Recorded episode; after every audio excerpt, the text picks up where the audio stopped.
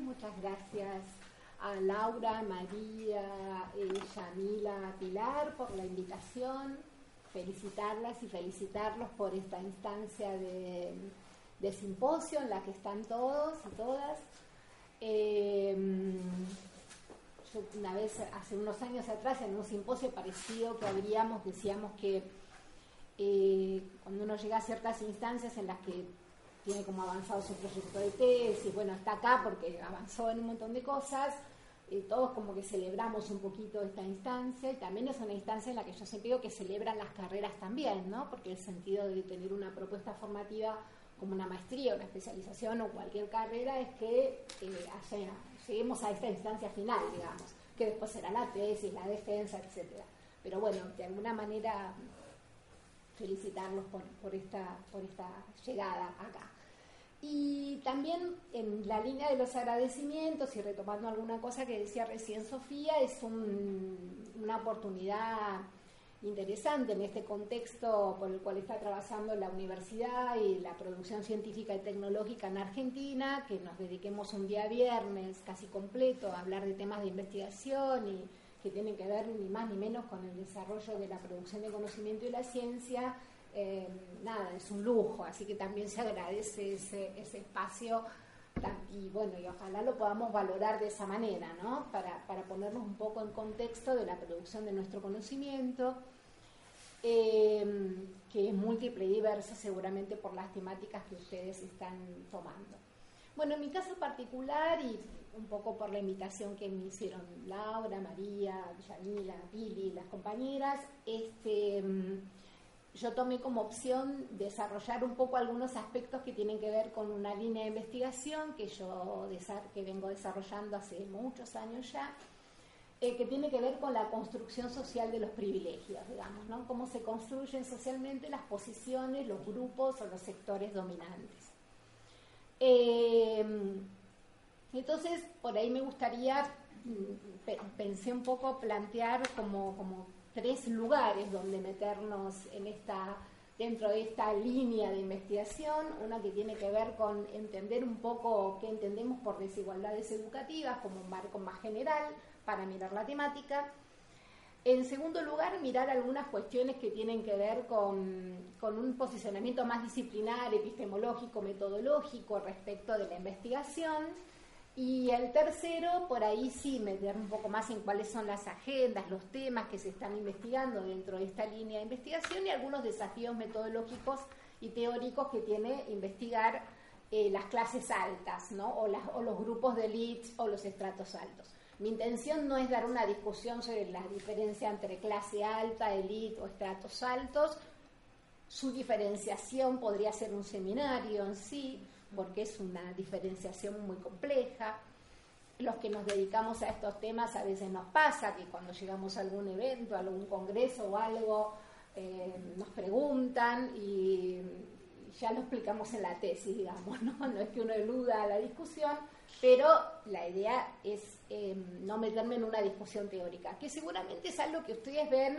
en todos sus problemas y sus proyectos de investigación, que hay discusiones teóricas que subyacen y que, bueno, uno tiene que poder darla en ese momento, pero después a fines expositivos esto es mucho más, más ¿no? Este, entonces, em, en, esta perspectiva, digamos, de, de, investigar las desigualdades educativas, que tiene que ver con este gran título que yo lo denomino la construcción social de los privilegios, la idea en la cual, la perspectiva desde la cual yo parto para mirarlas, para investigar las desigualdades educativas, tiene que ver con una perspectiva eh, que yo llamo una perspectiva relacional. Esto es poder mirar las desigualdades educativas pensando que para que nosotros podamos hablar de desigualdades, esas desigualdades implican posiciones. Y esas posiciones pueden ser posiciones hegemónicas, posiciones dominantes, posiciones en las que eh, ubicaríamos a los grupos de poder político, social, económico, cultural, simbólico, pero también tenemos que tener en cuenta en términos relacionales que si existen posiciones eh, que llamamos hegemónicas o que llamamos dominantes, quiere decir que en una línea de abajo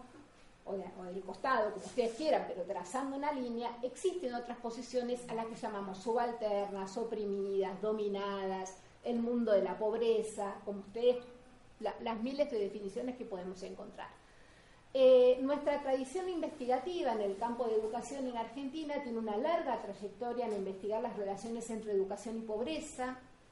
una larga trayectoria en América Latina en investigar las relaciones entre educación y pobreza, entre educación, pobreza y marginalidad, lo cual es absolutamente justificado por la propia situación eh, geopolítica, digamos, de nuestro país y de los países latinoamericanos, y han sido menos investigadas las posiciones hegemónicas dominantes o lo que hacen las élites o los grupos de poder o las clases altas con la educación. Eh, parándonos un poco en esta perspectiva, entonces más relacional, las desigualdades, mi objeto de investigación tiene que, tiene que ver con mirar las desigualdades educativas, pero como nosotros decimos desde arriba, no desde las situaciones de pobreza, desigualdad, opresión, sino desde las posiciones hegemónicas, dominantes, desde el trabajo que realizan los grupos de poder para conservar, mantener y reproducir esas em, posiciones de poder. Hace unos años atrás investigar estos temas era como mal visto, digamos, ¿no? Hay todo tema tiene su historia, todo campo de investigación tiene su historia. Hace unos años atrás yo empecé a hacer mis primeras investigaciones en estos temas en el año 2000 2001, no es casual, ¿no? Este, que la crisis económica de esa época me llevara o no llevara a a preguntarnos por los sectores de poder. Eh, pero no, no, dejó de pasarnos que eh, esta línea de investigación tuviese un nivel de descalificación importante dentro de la comunidad académica porque se suponía que investigar los sectores altos implica avalar sus mecanismos, formas y procedimientos para la conservación de sus posiciones de privilegio la tengo a Emilia ahí atrás que no me deja mentir. Eh, y por lo tanto, este, uno ha, tenido que salir a demostrar que investigar las posiciones de privilegio no es una manera de construir avales, sino todo lo contrario, una manera de desandar algo de la forma en que se construye y se legitiman los privilegios para que todos nosotros podamos entender y comprender esos mecanismos también como un posicionamiento político epistemológico dentro del campo de, la investigación. Ahora no, ahora este tema les diría que hasta se va poniendo de moda, digamos, ¿no? Este, y a los últimos acontecimientos me remito. Pero, pero bueno, es un tema que no tiene, que no tiene una gran consistencia dentro de la, eh, perdón, una gran historia dentro de la investigación científica en Argentina Em, hay una investigación que todos citamos, muy, muy señera, de los años 70, que es un texto de Deimás, que se llama em, Los que ganaron. No, los que ganaron no. Bueno, se me fue el nombre del título, pero digamos que tiene que ver con investigar los sectores altos y después, en los últimos años, del 2000 para acá, se viene desarrollando un poco más esta, esta línea de investigación. La idea de poder pensar las desigualdades en términos eh, relacionales justamente tiene que ver con esto, ¿no? Esta idea de decir que para que existan posiciones de privilegio, para que existan posiciones em, de poder, tienen que existir necesariamente otros grupos que se definen desde esta otra línea que tiene que ver con la eh, subalternidad, con la opresión. Estas posiciones nosotros consideramos que no son fijas e inamovibles, que los sectores eh, sociales y en la dinámica histórica de la conformación de, cada sociedad, los sectores sociales se van movilizando, pero hay posiciones que quedan cristalizadas a lo largo de la historia porque cada sector social y sobre todo las clases altas tienen mecanismos propios para conservar sus privilegios, que por ahí otros sectores están más sujetos a las derivas económicas, políticas y culturales para sostener una posición de clase media o de clase baja. Eh, y estas eh, desigualdades educativas no solamente nosotros las vemos en términos económicos, sino las consideramos múltiples, plurales, interseccionales. Por eso los estudios sobre la eh, construcción social de los privilegios implica de alguna manera mirar cómo esas desigualdades se construyen como desigualdades de género, como desigualdades generacionales, como desigualdades raciales y étnicas y como desigualdades de clase que implican eh, diferencias y disposiciones económicas y culturales diferentes. En mi caso particular, sin dejar de ver lo que sería lo que nosotros llamamos la, cuadratura eh, crítica, ¿no? que tiene que ver con considerar todas estas desigualdades, el énfasis de las investigaciones que yo vengo desarrollando tiene que ver con eh, estas diferencias, ¿no? que son las diferencias de clase, sin por eso dejar de cruzarlas con otras, con otras diferencias. Pensando un poco dónde ubicar esta línea de investigación que tiene como objeto analizar eh,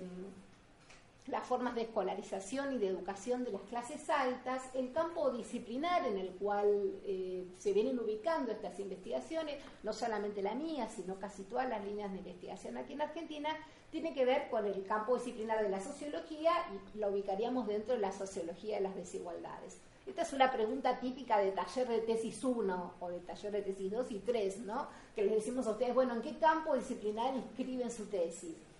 Eh, bueno, en este caso particular, em, el campo disciplinar o el estante de la biblioteca en la que yo pondría esta tesis tiene que ver con los estudios eh, relacionados con la sociología de las desigualdades. La perspectiva teórica desde la que yo construyo este objeto de investigación tiene que ver con lo que en términos muy amplios denominamos el neomarxismo, que tiene que ver con el reconocimiento de relaciones de desigualdad, y decir, la creación de sistemas de legitimación que de alguna manera legitiman las diferencias o convierten las diferencias en asimetrías y en formas de dominación social.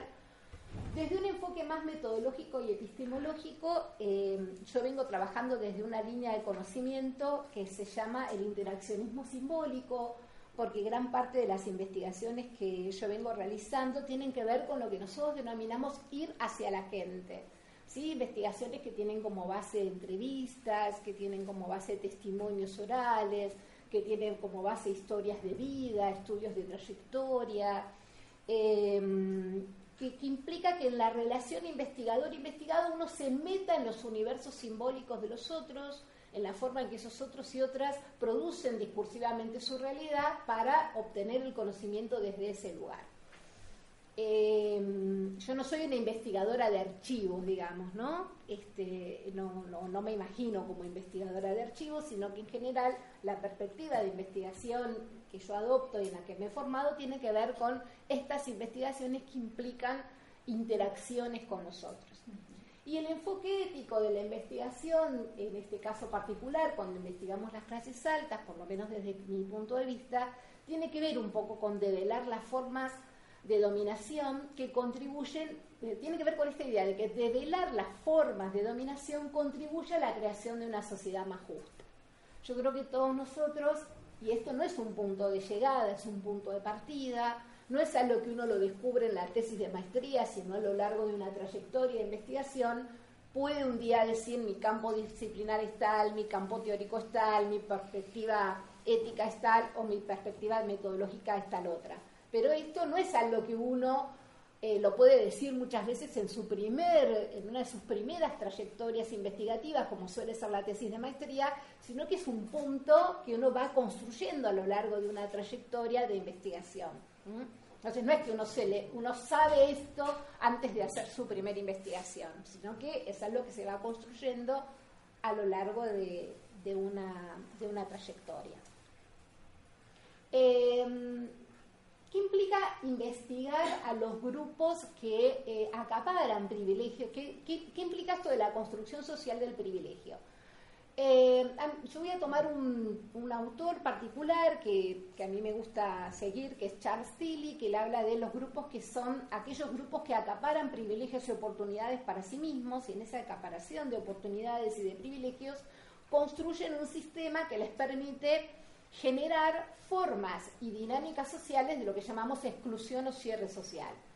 Eh, estos grupos, que son los que acaparan privilegios y oportunidades para sí mismos, se definen como grupos que tienen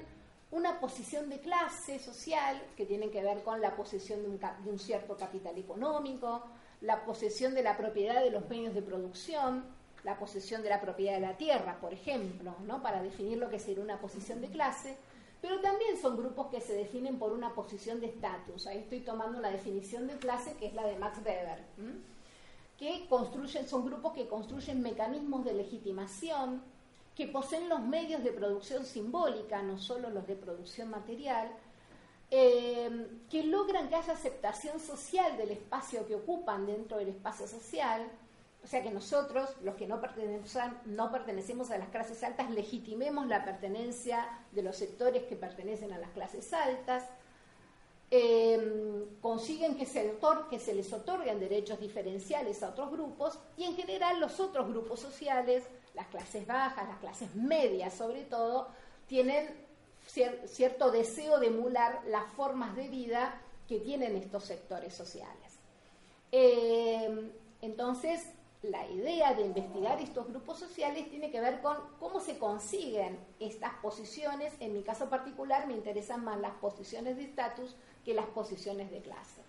Y estos grupos en general, para poder acaparar y conservar esos privilegios, lo que generan son mecanismos que nosotros llamamos mecanismos de cierre social por exclusión. Ahí tomo un actor que es Parkins, que es un neobeberiano, que analiza un poco los sistemas de exclusión y que tiene que ver con definir claramente quiénes somos nosotros y quiénes son los otros. Y cuáles son, por lo tanto, los privilegios que acaparan ciertos grupos, el nosotros, y cuáles son las políticas, las formas educativas, las formas de dominación simbólica hacia los otros grupos, simbólica y material, hacia los otros grupos que se consideran los excluidos de este grupo social. Son grupos que generan eh, no solamente mecanismos de cierre social, sino que también de alguna manera apuntan a su distinción, ¿no? ser diferentes dentro del espacio social. Em, bueno, no me voy a meter en la discusión de si son elites, estratos altos o clases altas, em, pero por ahí em,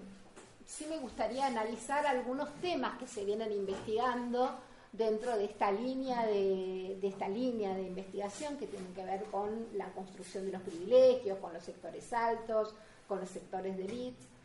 Eh, en mi caso particular, eh, mirando desde la relación que construyen estos grupos con las formas educativas, no solamente las formas escolares, sino también otras formas educativas que tienen que ver con procesos de socialización, de crianza, ¿sí? la educación entendida en sentido amplio, no solamente en términos de escolarización.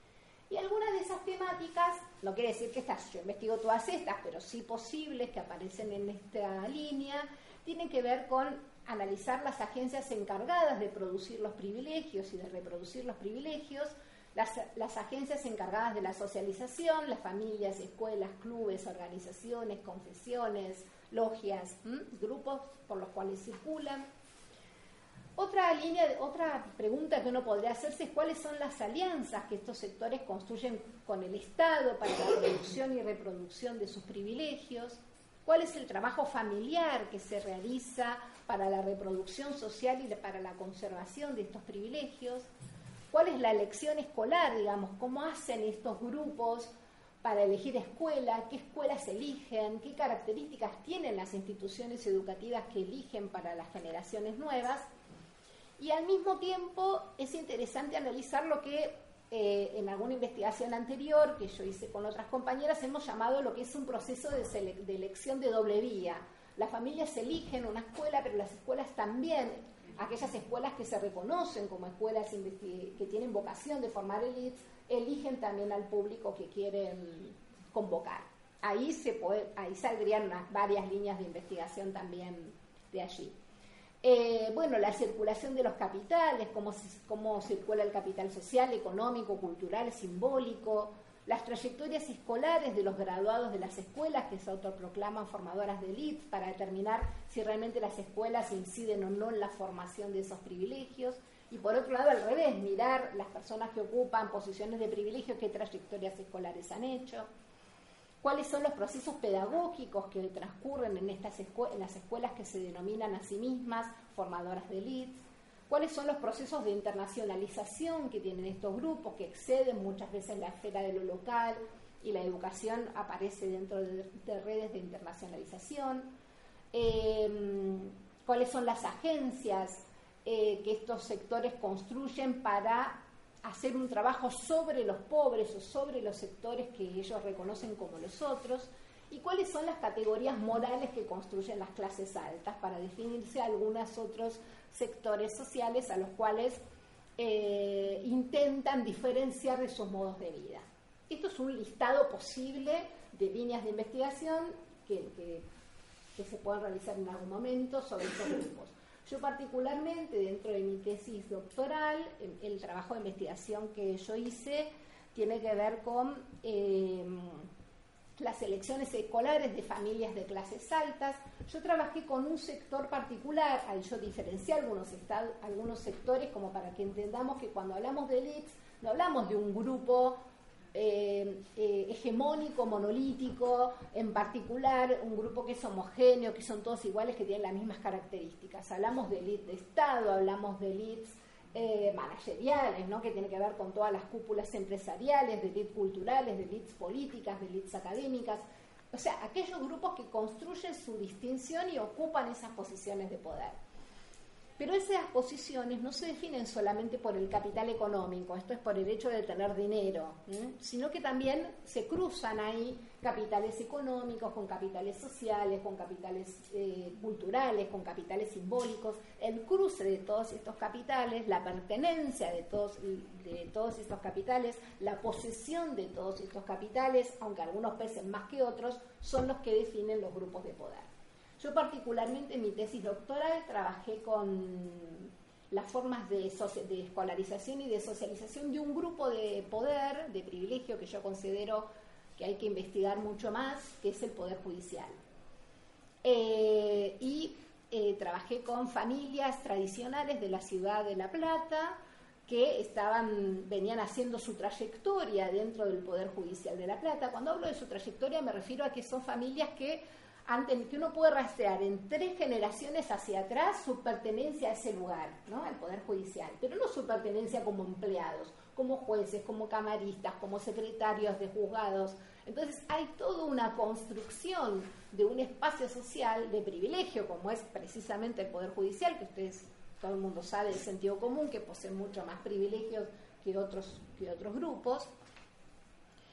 eh, para tratar de pensar cuáles son las formas de socialización, las formas de escolarización que tienen estos grupos y cómo estas formas de socialización y, escolarización les han permitido seguir ocupando posiciones de privilegio. A mí me interesan los conservadores, los grupos que conservan el poder y no los grupos que descienden, porque las dinámicas de ascenso y descenso social también afectan en menor medida a estos grupos. Eh, y en este momento estoy trabajando con, eh, con una investigación que comparto con otros compañeros que formamos un núcleo de estudios sobre desigualdades educativas en la Flaxo, que tiene que ver con trayectorias de eh, graduados, de, sí, ahí termino, con trayectorias de graduados de escuelas que se consideran escuelas formadoras de grupos de élite para justamente poder determinar la incidencia que tienen estos procesos de escolarización en la conservación o construcción de las posiciones sociales de privilegio. Eh, bueno, no, no diría mucho más, en todo caso comenzamos. Muchas gracias.